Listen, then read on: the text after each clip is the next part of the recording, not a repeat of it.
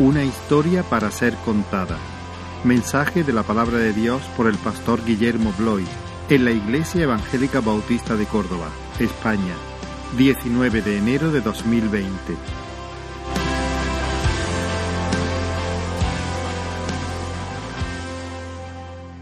Quiero que habla tu Biblia del Evangelio de Marcos, capítulo 14. Eh, me gozo del tiempo de alabanza, me siento en casa, hermanos. somos muy parecidos como iglesia, me siento en casa y esto es peligroso.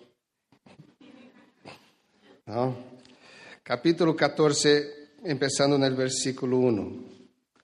Dos días después de la Pascua, la fiesta de los panes sin levadura, buscaban los principales sacerdotes y los escribas cómo prenderle por engaño y matarle.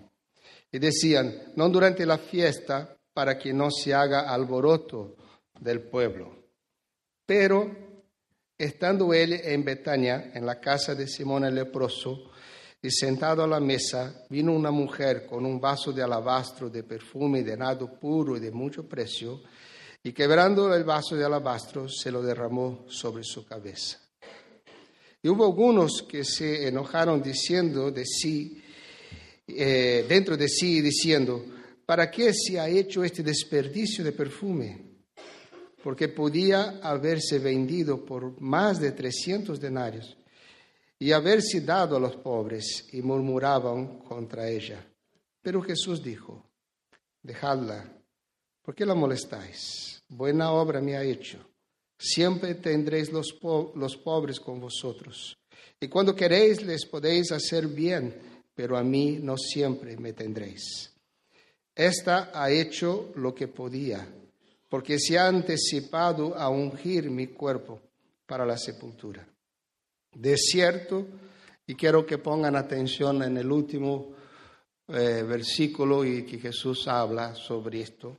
De cierto os digo que donde quiera que se predique este Evangelio en todo el mundo, también se contará lo que ésta ha hecho para memoria de ella.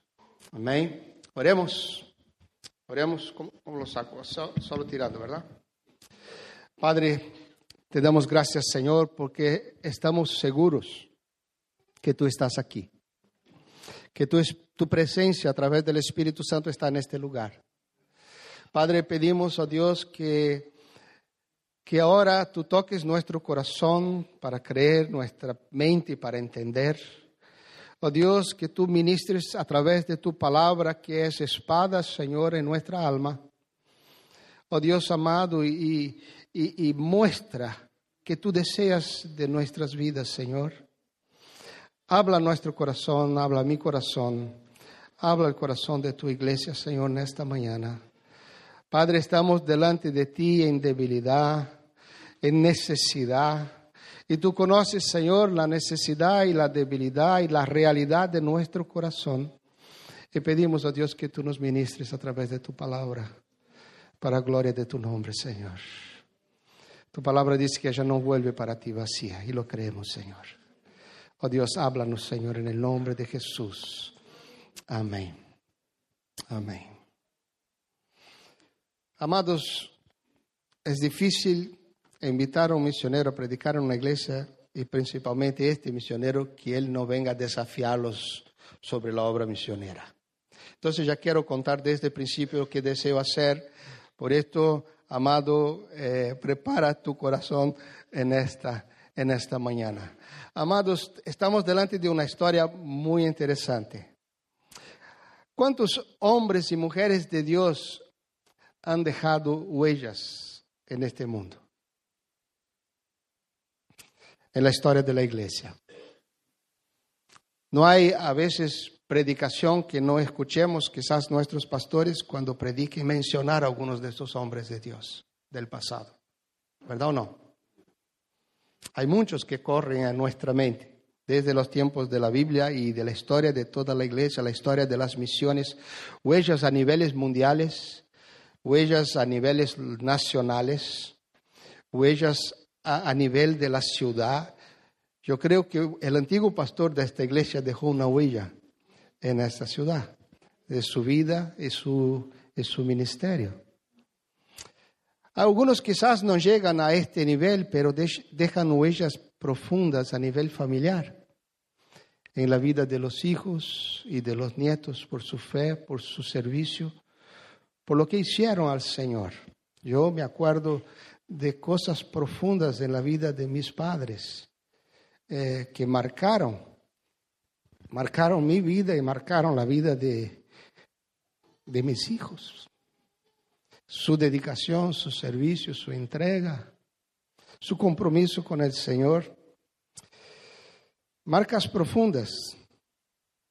Tú puedes imaginar quizás una cosa que tú hagas y esto que tú has hecho al Señor, para el Señor, sin pensar en ninguna otra cosa, sin pensar en ninguna otra posibilidad trascendente de lo que tú estás haciendo, simplemente una dedicación, una entrega, un servicio, por amor a Él, por gratitud, por devoción, por adoración. Y esto deja una marca para toda la historia. Y jamás fue tu deseo o tu eh, propósito que esto sucediera. Como la historia de esta mujer, que ni el nombre aparece, que, que ella lo hizo y ni sabía que lo que estaba haciendo era algo hasta profético. Que el Señor sí sabía. Y el Señor dijo, mira, ella está haciendo lo que no va a haber tiempo de hacérselo porque él fue enterrado sin haber sido preparado para la sepultura. Ella no, no, se daba cuenta de lo que estaba haciendo. Y ella lo hizo y quedó marcado para la historia.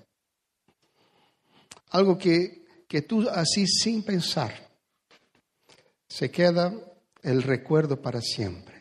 Qué tremendo, ¿verdad? Qué, qué tremendo.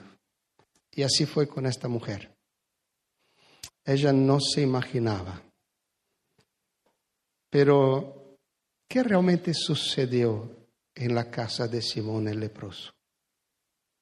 ¿Qué Jesús quiso decir cuando dijo que lo que esta mujer había hecho sería contado en todo lugar a donde el Evangelio llegara? Está siendo contado aquí hoy, ¿verdad? Se está cumpliendo lo que el Señor ha dicho. ¿Qué, qué, el Señor está diciendo cuando dice eh, que en todo lugar, de cierto digo que, que donde quiera que sea predicado el Evangelio, en todo el mundo, también se contará lo que esta mujer ha hecho. ¿Será que Jesús está diciendo que cuando predicamos el Evangelio tenemos que juntos contar la historia de ella? Seguramente que no, ¿verdad? Porque teníamos que terminar cada culto recordando la historia de esta mujer. Pero no es esto lo que Jesús está hablando aquí. Seguramente no es esto. ¿Será que porque su historia estaría grabada en este libro, en su palabra? Y al mencionar su palabra y su historia estaría recordada para siempre. Seguramente. Su historia está ahí y está siendo recordada por estar ahí, en su palabra. Pero amados, yo creo que hay algo más aquí. Hay un gran desafío misionero para la iglesia, porque Jesús une la historia de esta mujer con la predicación del Evangelio en todo el mundo. Y no hace lo mismo con las demás historias, que también están grabadas aquí y están siendo contadas. Pero esta historia en especial Jesús une la historia de esta mujer con la predicación del Evangelio.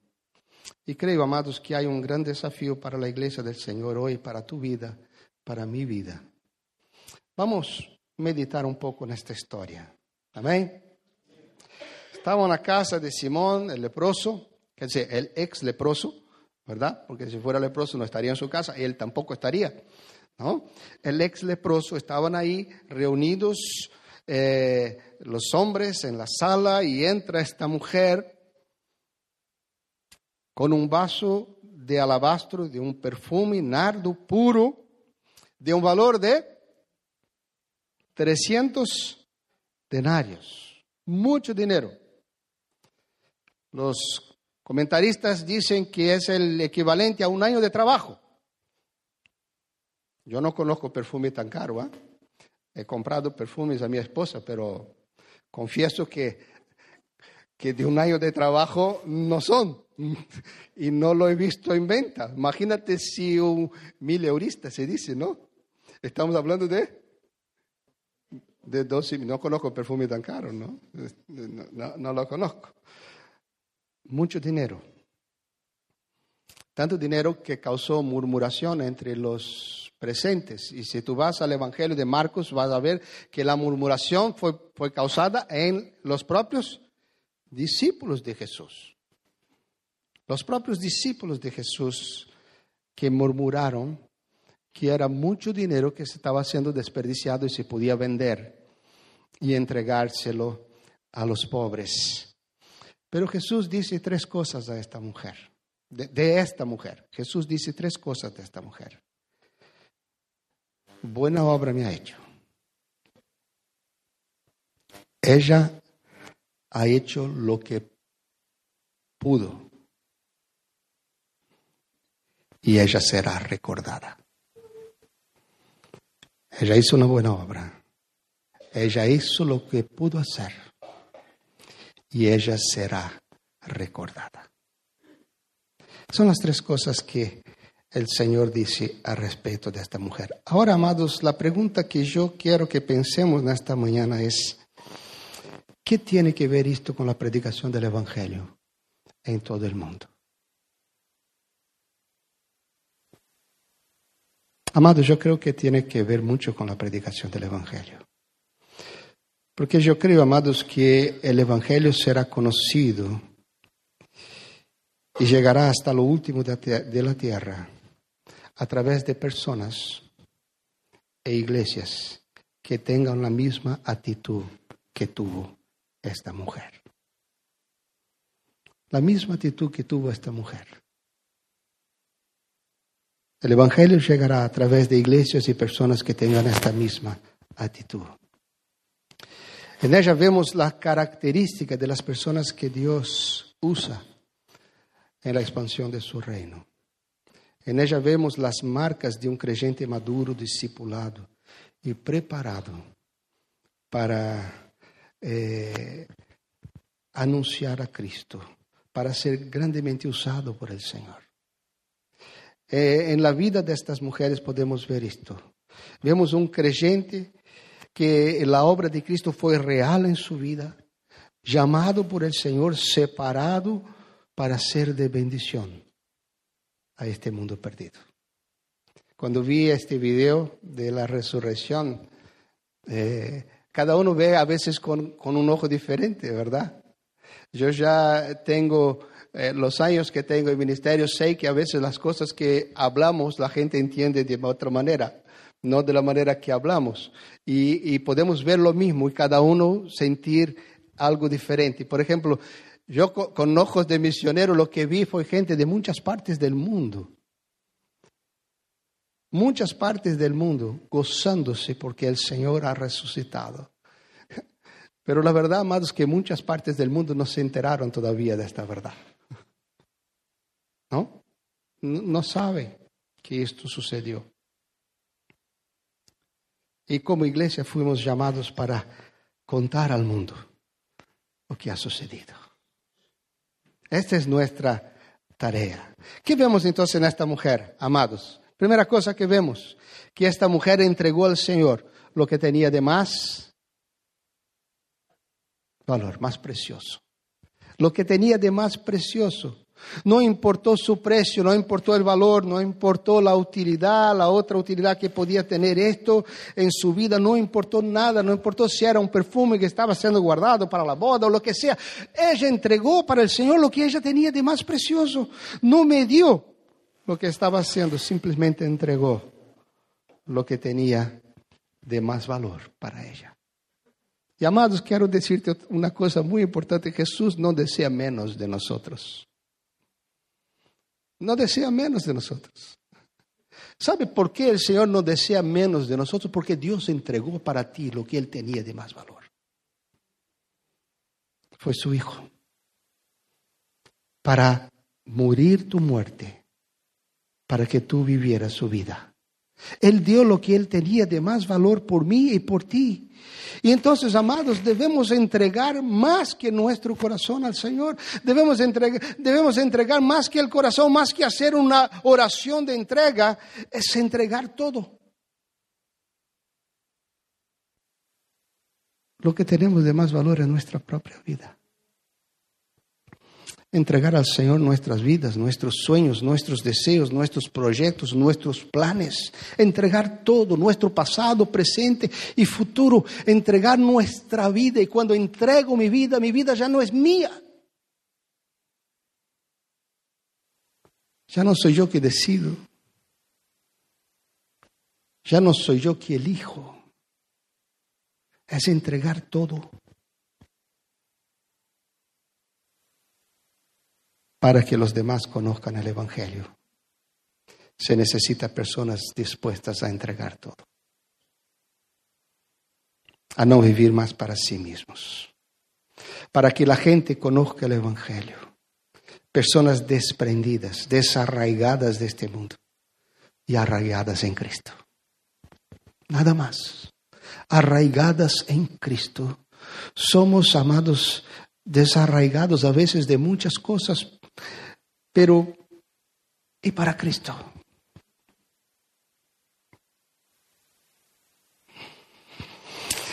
Este es el verdadero perfume. Este es el verdadero perfume de gran precio. Nardo puro. Porque si no es puro, el Señor tampoco acepta. Y Él purifica. Gracias a Dios que no depende de nosotros, ¿verdad? Él purifica y Él trata. Eh, fuimos limpios y lavados por su sangre, purificados, para entregar todo en las manos de Dios, lo que soy y lo que tengo. ¿Me, ¿Me entiendes lo que estoy hablando, amados? ¿Será que realmente estamos dispuestos a hacerlo cuando el Señor demanda esto de nosotros? Quiero contarles una cosa. Cuando eh, el pastor Israel dijo que somos misioneros a, creo que 18 años en España, casi 18, 2002, ¿sí? Y otros cuatro países, sí, desde, desde 84, pero cuando salimos para venir a España 18 años atrás, eh, esperamos que vinieran nuestros visados de, de, religiosos para poder entrar en España como misioneros y tardó la, la, llegada de los, de los visados y después teníamos que pagar los visados, que no era poco, y todos los gastos que teníamos para venir acá, y cinco billetes de avión. Brasil, España, Granada, que era más o menos unos 700 euros cada uno, y era en plena temporada. O sea, no eran baratos, son cinco billetes, amados, cinco billetes de avión. Estamos hablando de 3.500 euros. Y estaba en una iglesia en la ciudad de Río de Janeiro, y el pastor de esta iglesia, que nos estaba apoyando, pasó, nos pasó adelante. Y dijo, hermanos, estos misioneros, estos misioneros ya tienen el visado, ya tienen todo para irse a España. Faltan simplemente cinco billetes de avión. Ellos no lo tienen. Eh, vamos a orar y vamos a eh, ver si podemos ayudarlos para que puedan ir al campo misionero. En este momento un hermano de la iglesia levantó la mano y dice, yo voy a donar un billete de avión. Ahí el otro hermano de la iglesia levantó la mano y dice, yo voy a donar el otro billete de avión. Y yo estaba ya delante y dije, uh, amén, sigue tocando, Señor. ¿No? ¿No? Y ahí paró. Yo dije, bueno, los hijos se quedan, ¿no? Son tres hijos, ¿no? Son dos billetes. Este, y ya está, oraron y terminó el culto. El día siguiente el pastor me llama por teléfono y dice, Guillermo, tengo una noticia para ti. Una hermana de la iglesia me llamó hoy y ella está donando los tres billetes que faltaban. Amén. No conozco a esta hermana, Nunca la he visto, ha pasado más de 18 años y nunca la he visto, no conozco, no sé quién es. Un mes después el pastor vino a visitarnos en España y me dijo, ¿sabe hermano? Aquella hermana que, que compró los tres billetes de avión que yo te dije, sí, sí, pero no la conozco, sí. Incluso ella no es ni de, de nuestra congregación, es de otra, pero ella se enteró y me llamó. Ella vendió su coche y compró los tres billetes. ¿Me entiende lo que digo, amados? Ella rompió el vaso de alabastro y derramó su perfume. Es esto que estoy hablando. Cuando nosotros no vivimos para nosotros, podemos romper el vaso para que el Señor reciba el perfume. Así, amados, yo tendría 300 historias para contar, como de esta mujer. Estamos dispuestos a entregar mi vida, mi casa, mis bienes en las manos del Señor. Nuestros hijos, nuestros nietos. Pero esta mujer no solo entregó, dice el texto que ella lo rompió y derramó. Y sabe, amados, cuando rompe y se derrama, significa que no hay cómo recuperarlo de vuelta. ¿No? No hay cómo. Amados, ella no fue al Señor eh, y, y, abrió el perfume, entró en la sala, abrió el perfume y dijo, Señor, siente el olorcito mira, es mío este perfume. Ella no fue eh, eh, contar al Señor la bendición de que había tenido este perfume carísimo y es de ella. Mira lo que, lo que tengo, mira la bendición que he alcanzado.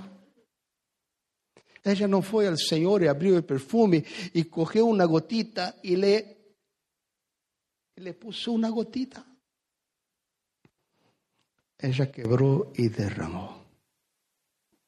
Porque cuando se quebra ya no se puede recuperar. Ya no hay vuelta atrás.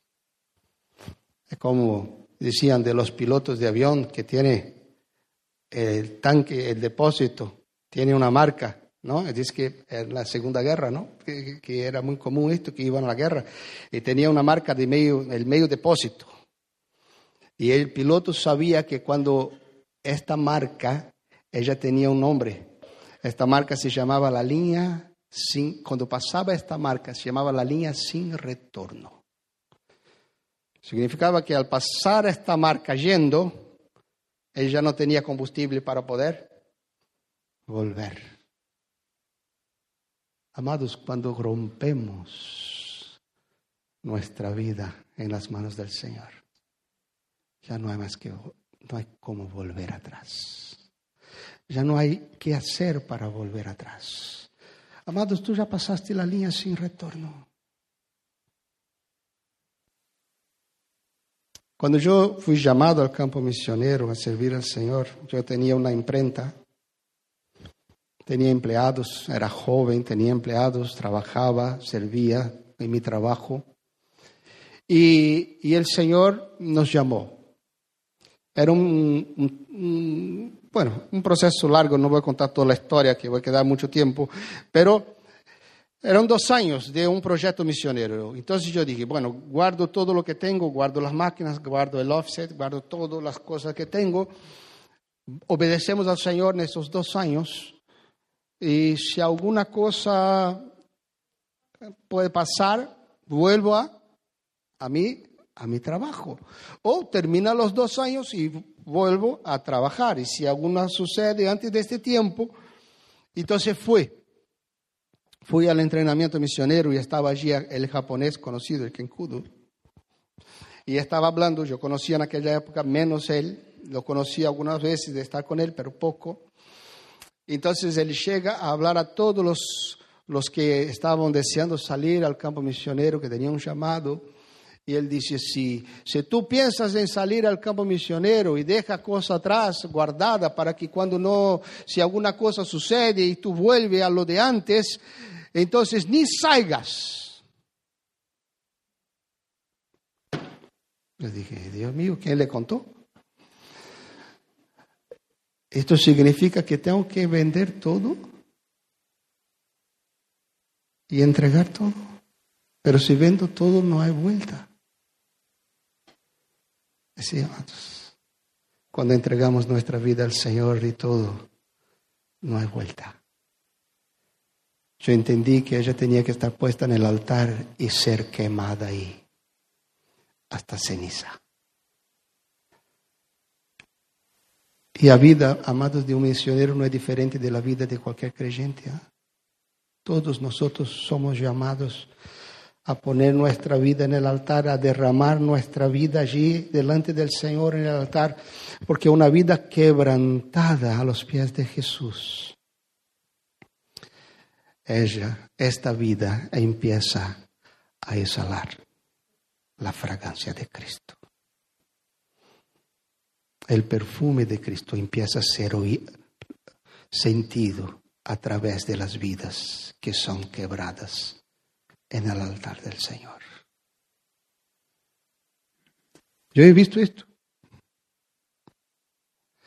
Yo he visto esto, amados. Cosas extrañas sucedieron en nuestras vidas en el campo misionero. Yo me acuerdo cuando éramos misioneros en Perú y yo fui a comprar carne en una carnicería y la mujer estaba vendiendo y, estaba, y yo estaba preguntando sobre la carne que estaba comprando, porque no me parecía carne de vacuno, pero tenía miedo de preguntar. Entonces estábamos allí comprando y hablando con ella. Era un tiempo de mucha escasez y de repente ella para, para y me mira y dice, ¿puedo preguntarte una cosa? ¿Tú eres cura?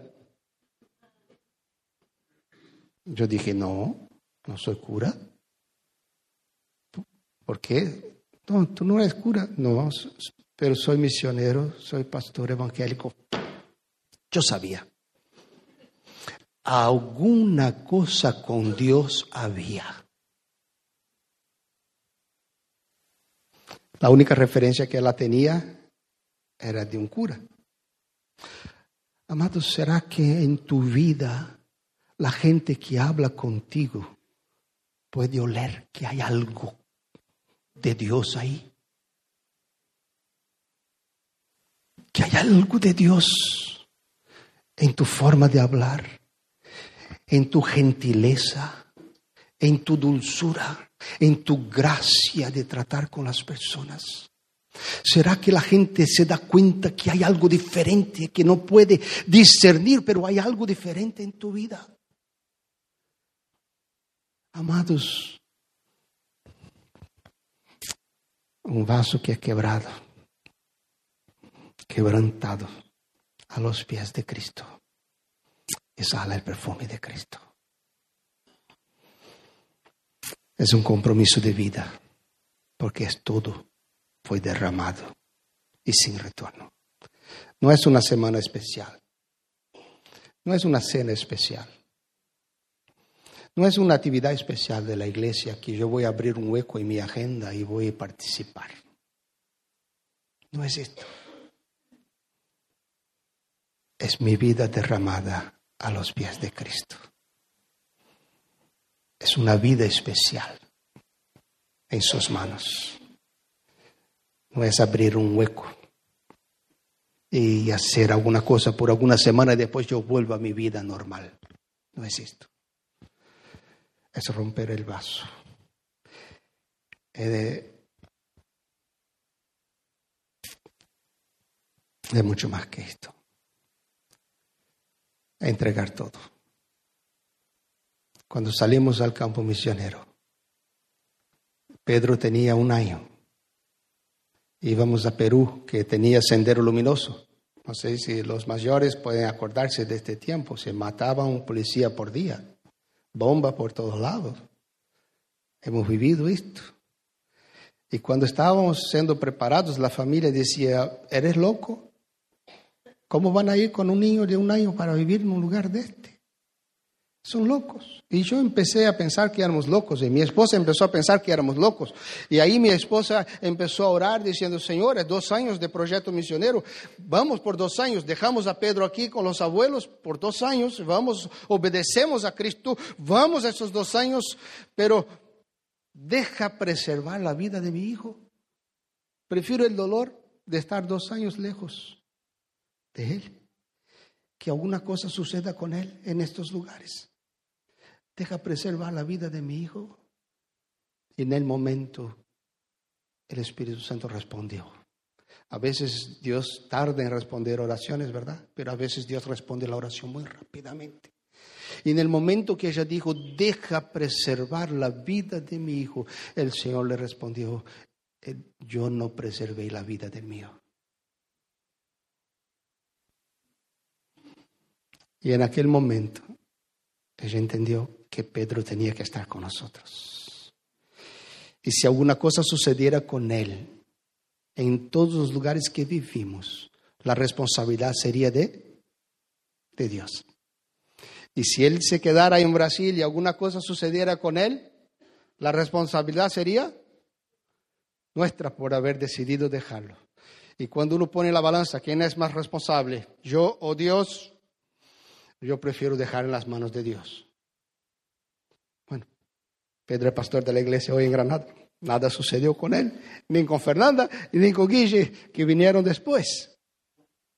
Amados, derramar la vida a los pies de Cristo. Pasamos a tener otras prioridades, otros sueños, otros deseos, otras alegrías. Y una iglesia, amados, que, que, tiene esta clase de vida se nota, se nota en la iglesia. Amados, se nota en la iglesia cuando el pueblo de Dios vive de esta manera. Es un pueblo quebrantado a los pies de Cristo. El culto es otro. Los hermanos que llegan a la iglesia no llegan para recibir algo, llegan para dar. Cuando entran al culto, amados, no entran simplemente para recibir un mensaje inspirado del pastor. Y cuando el pastor predica, y si este día eh, tú piensas que su predicación no fue tan inspirada, mm, el pastor hoy estaba meia boca, creo que peleó con la esposa antes del culto. y empieza a porque yo quiero solo recibir, solo recibir, que yo vengo para recibir, amados, cuando mi vida está quebrantada a los pies de Cristo y está todo entregado ahí. Yo no vengo a recibir, yo recibo, pero vengo a dar. Estoy pendiente de los demás hermanos. Veo a aquel que viene triste y noto que viene triste y voy a hablar y abrazarle. Estoy pendiente de las visitas que llegan y voy a querer saber quién es y me alegro por estar en la iglesia y hablo con ellos y oro con uno y, y, y comparto con otro y animo al otro porque yo no estoy en el culto simplemente para recibir. Se nota en la reunión de oración, amados. Cuando voy a la reunión de oración, la iglesia de Granada está pasando por un cambio y yo creo que Dios está haciendo cosas tremendas. Estamos ahora en la serie de hechos y estoy orando para que aquello que está allí vuelva a suceder allí en la iglesia y estamos empezando a ver milagros. Amados, mi hermano fue, fue prácticamente sanado de cáncer también esta semana y, y yo dije, Señor, yo quiero ver, pero sabe, amados, lo que alegra mi corazón es que algunos años atrás la gente iba a la iglesia, de a la reunión de oración, dice, pastor, ora por mí porque estoy con un problema así. Señor, ora, ora por mí porque estoy pasando, con problemas en el trabajo. ora por mí porque estoy con problemas así. La mayoría de la gente que va a la reunión de oración hoy Señor, oh, pastor, ore, quiero que ore porque yo estoy predicando a mi compañero de trabajo y quiero que se convierta. Pastor, yo quiero que ore porque yo conocí una persona cuando fui a pasear en el río Dila y, hice amistad con él, su marido, su esposa y con sus hijos y vamos juntos a, Málaga a ver tal cosa y voy a pasar un día con ellos. Ore para que yo siga predicando porque ya empecé a predicarles. Amados, los hermanos empiezan a pedir oración porque están compartiendo el evangelio con uno, que están compartiendo con la familia, que están compartiendo con el compañero de trabajo. Amados, el corazón cambia, las motivaciones cambian, los deseos cambian. Ya no soy yo, ya no es para mí, es para Él, es su reino. Empiezan a abrir sus casas para conocer más a los hermanos. Y tú como pastor empiezas a enterarse, no, es que, eh, eh, hermano, tú, no, no, no, pastor, hoy voy a comer con tal familia de la iglesia, vamos a estar juntos, nunca estuve con ellos, quiero conocerlos, ellos son de otro país, quiero conocerlos que nunca conocí, no sé su historia. Y los hermanos se están conociendo, visitando, comiendo juntos. Porque ya no están viviendo para sí porque el vaso fue quebrado. ¿Cuántos deseamos esto? Pero ¿cuántos de lo estamos viviendo en verdad? En verdad.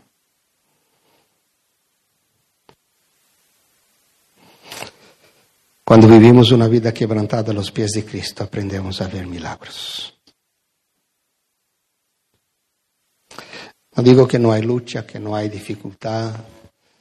No digo que no hay, al revés, habrán luchas y dificultades, porque esta mujer rompió el vaso y en el mismo momento ya empezaron a murmurar.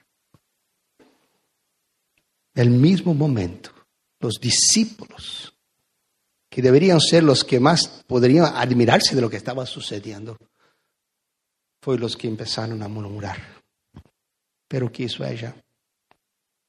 Ella no se importó con la murmuración. La historia no habla absolutamente nada.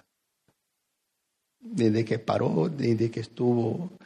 Ella hizo lo que tenía que hacer. El texto no habla de ninguna reacción de ella con la murmuración. Ella siguió haciendo lo que debía de hacer delante del Señor. Debería seguir haciendo y lo hizo. Amados, siempre habrá murmuración en contra de aquellos que se derraman a los pies de Cristo. Siempre habrá murmuración. Siempre habrá otras opiniones. Siempre. Mira a los pobres. Esto fue lo que dijeron con ella. Mira a los pobres. ¡Qué desperdicio! Tanta necesidad, hay tantos pobres ahí, tantas cosas que podían ser atendidos, podía ser dado el dinero a los pobres. Mira los pobres. Amados, cuando yo salí, cuando Dios me llamó de misionero, yo hablé a mi iglesia. Mi iglesia no entendía nada de misiones, nunca había escuchado nada sobre esto. Y cuando Dios nos llamó y empezó un, un movimiento en la iglesia, porque era algo como, este va a salir de misionero, ¿cómo? y esto, y la iglesia va a apoyar financieramente, ¿cómo es esto? ¿Qué tal? ¿No? Y llegó un hermano de la iglesia, un señor, Guillermo, quiero hablar contigo. Sei que queres salir a servir al Señor y en este proyecto misionero en otros países. Pero hermano, sabe que en Brasil hay muchas favelas. ¿Sabe qué son las favelas, no? Son chabolas, casas muy, zonas muy pobres, grandes, a veces subiendo toda una, una montaña entera de, de casas así. Y cerca de nuestra iglesia había una bastante grande. Lo conocía, estuve allí y él dijo, pero Guillermo, mira aquí, al lado de la iglesia, esta favela. Cuánta gente vive en esta favela, cuánta necesidad hay en esta favela, cuántos pobres existen en esta favela, cuántos niños desesperados están en esta favela. Y tú vas a salir a predicar en otro país, siendo que aquí esta favela tiene tanta necesidad. Yo le miré a aquel hombre y dije, hermano, nunca he visto una persona con tanto peso en el corazón por esta favela como tú. Yo creo que Dios te está llamando para ir allá. Porque Dios me está llamando para ir a otro lado. Pero creo que Dios te está llamando, hermano, porque nunca he visto algo así. ¿Sabe lo que sucedió, no? Este hermano nunca habló más conmigo. fui, fui cortado de su lista. Amados, puede haber mucha murmuración. Hay gente que dice, mira tu futuro, que vas a estar ahí sirviendo al Señor. Mira tu futuro, invierte tu futuro. Sé precavido. Y yo te digo lo mismo, amados, invierte tu futuro y sé precavido, pero invierte en lo que es eterno. No en lo que es pasajero. Invierta tu, tu vida en el verdadero futuro.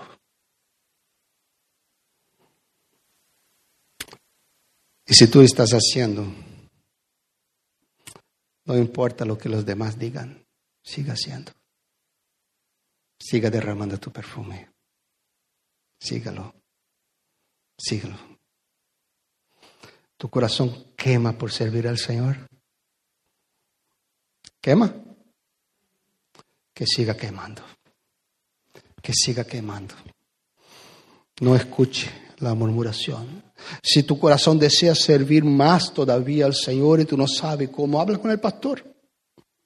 Pastor, yo tengo unas ganas de servir más todavía. Yo no sé qué hacer, cómo hacerlo. Habla con él. Pero que siga quemando. No deje que se apague, amados. Cuando conocí, yo nací en un hogar cristiano, soy cuarta generación de evangélicos, nací casi dentro de una iglesia, crecí dentro de una iglesia. Yo era creyente desde, desde recién nacido. No, yo conocí al Señor con 18 años, a pesar de haber nacido en una iglesia, conocí al Señor con 18 años, viví dentro de una iglesia, hice un montón de cosas como joven, hijo de creyente, que mis padres ni se imaginaban. Pero cuando el Señor entró en mi vida, un fuego y cuando llegué a la iglesia con aquel fuego, lo primero que me dijeron fue, este fuego, de paja, ¿esto pronto? Pasa y tendremos el Guillermo de siempre. Oh, amados, hace más de 40 años que esta paja sigue quemando. Amado, no deje que apaguen el fuego. No te importe con lo que diga siga derramando tu perfume a los pies de Cristo. Que esta mujer hizo, la rompió barreras, rompió barreras. Y para predicar el Evangelio, amados, tenemos que aprender a romper barreras. Una mujer en la sala en medio de tantos hombres, totalmente en contra de su cultura. Así camina el Evangelio con personas y con iglesias dispuestas a romper barreras. ¿Qué barreras? La primera de nuestra comodidad. Parar de vivir para nosotros mismos. Parar de vivir para nosotros mismos. Y a veces, quizás esta para algunos sea la más difícil. ¿eh? Hace un tiempo atrás tuvimos una, una actividad en la iglesia que el grupo que estaba preparando tenía que venir por la tarde para, para el ensayo y una persona que fue invitada a ser parte de esto me dijo,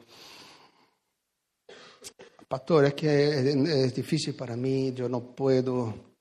¿Sabe qué pasa? Venir al culto por la mañana y volver por la tarde al mismo local, salir de mi casa y volver por la tarde, es, es muy difícil, es, es complicado.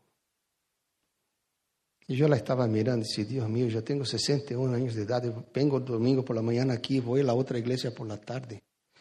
Nací, crecí yendo a la escuela dominical por la mañana y el culto por la noche. Y era normal. Y hoy venir dos veces es demasiado. Tengo que hacer mi siesta, tengo que ver mi película, ¿Será que esto sucede solo en la iglesia de Granada? Ah, pastor, mira, necesitamos un vehículo para llevar gente. Ah, mi vehículo. Es nuevo. Sí, un pastor, mi pastor que era de Brasil, que fue, quería visitarme cuando era misionero en Uruguay, habló con el hermano de la iglesia, hermano, vamos con tu coche, son dos mil kilómetros y vamos a visitarlo, tú también querías ir. Ah, pastor, yo recién compré el coche nuevo, eh, dos mil kilómetros. Es que no puedo. Semana siguiente le robaron el coche. Él fue a visitar a su madre en el hospital, estaba en la décima planta, viendo en el apartamento donde estaba su madre internada, mirando por la ventana y veía su coche aparcado allá en la calle y de repente él ve su coche saliendo. Todavía no solo Dios permitió que le robara, pero lo puso mirando y no tenía seguro. Amados, nuestra comodidad. Primera barrera se rota de nuestra comodidad. Barreras culturales. Tenemos muchas.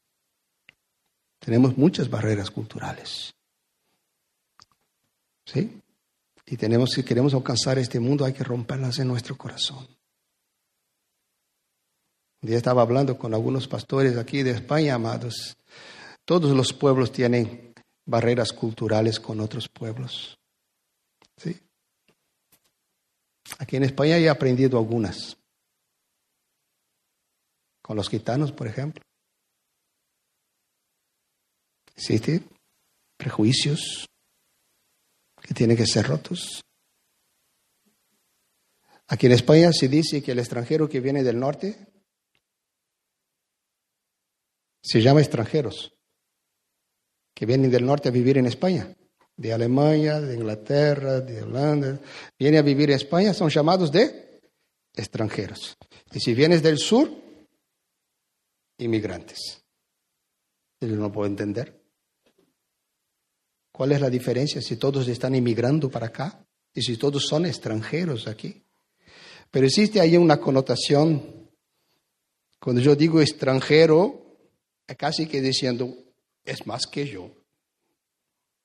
Pero cuando yo digo inmigrante, estoy diciendo, es menos que yo. Si queremos alcanzar el mundo, esas barreras tienen que ser rotas en nuestro corazón. Somos todos iguales delante del Padre. Somos todos iguales. Tenemos que romper las barreras culturales. Tenemos que romper las barreras nacionales y estar dispuestos a romper fronteras. Semana que viene tendremos nuestro entrenamiento en Granada para ir a Bolivia. Somos cinco, el pastor Israías, el pastor Eduardo, pastor João, eh, José, allá de eh, Jerez, y yo, cinco. Vamos a Bolivia. No querían que yo fuera porque, amados, vamos a una ciudad de cuatro mil metros de altura. Y ahí la presión, el corazón y la edad están diciendo que es peligroso para mí. Yo dije, bueno, que si me muero ya estoy ahí. No hay ni que subir mucho. ¿Verdad? Yo digo que eh, eh, en Potosí cuando se ora no se mira para arriba, se puede orar así porque tú ya estás ahí casi al lado del trono. ¿no? Yo nunca estuve en una ciudad tan alta, lo máximo que estuve fue 3.000.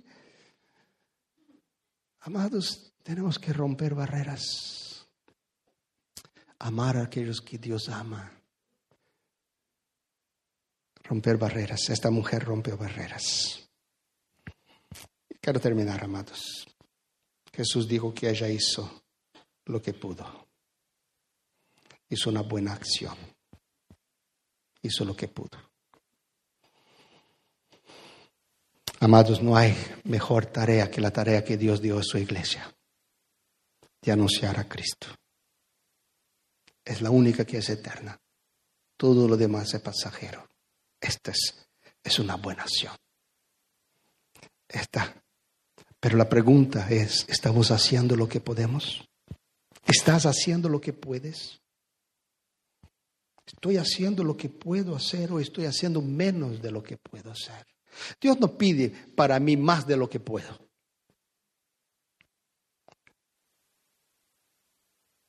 Pero no puedo hacer menos de lo que puedo.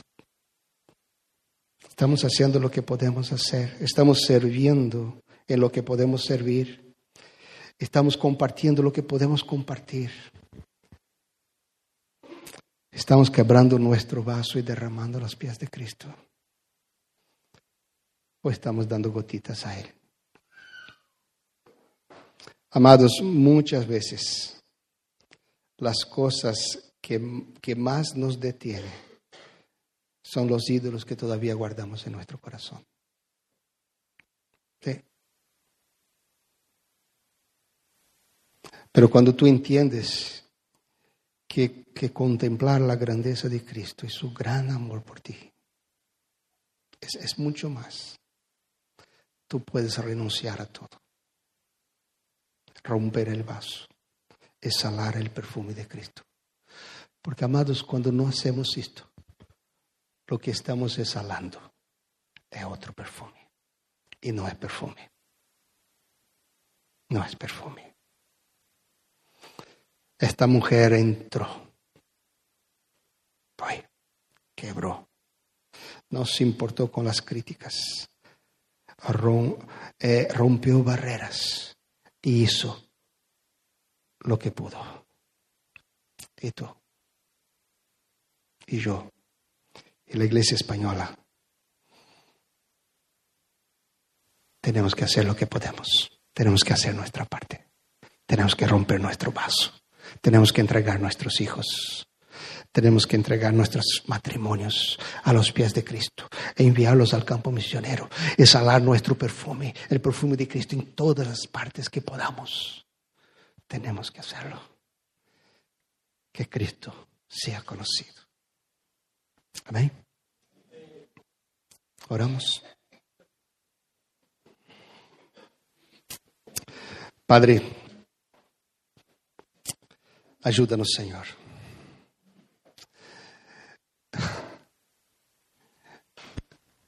Ayúdanos, Señora,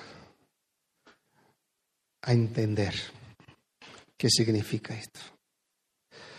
Padre, tú conoces nuestro corazón, tú conoces, Señor, cosas que muchas veces nos detienen. Padre, queremos romper el vaso. Queremos que tu perfume sea conocido por Córdoba, por Andalucía, por España. Oh Dios, este mundo huele mal. Pero sabemos, oh Dios, que para que tu perfume sea conocido, el vaso tiene que romperse. Quebranta, Señor. Ayúdanos que nuestra vida sea quebrantada a tus pies, Señor. Oh Dios amado, llámanos, tócanos. Oh Dios, quita de nuestra comodidad, Señor, nuestro corazón para que tu perfume sea conocido en mis vecinos, en mi familia, en mi trabajo. Oh Dios, usa, usa lo que soy, lo que tengo. Padre, queremos, oh Dios amado, obedecer tu palabra, pero solo no podemos hacer, Señor. Ayúdanos a identificar las cosas que detienen nuestro corazón. Oh Dios, rompe las barreras de nuestra alma, Señor y úsanos para tu gloria, Padre. Te pedimos en el nombre de Jesús. Amén. Fija tus ojos en Cristo, tan lleno de gracia y amor. Y lo te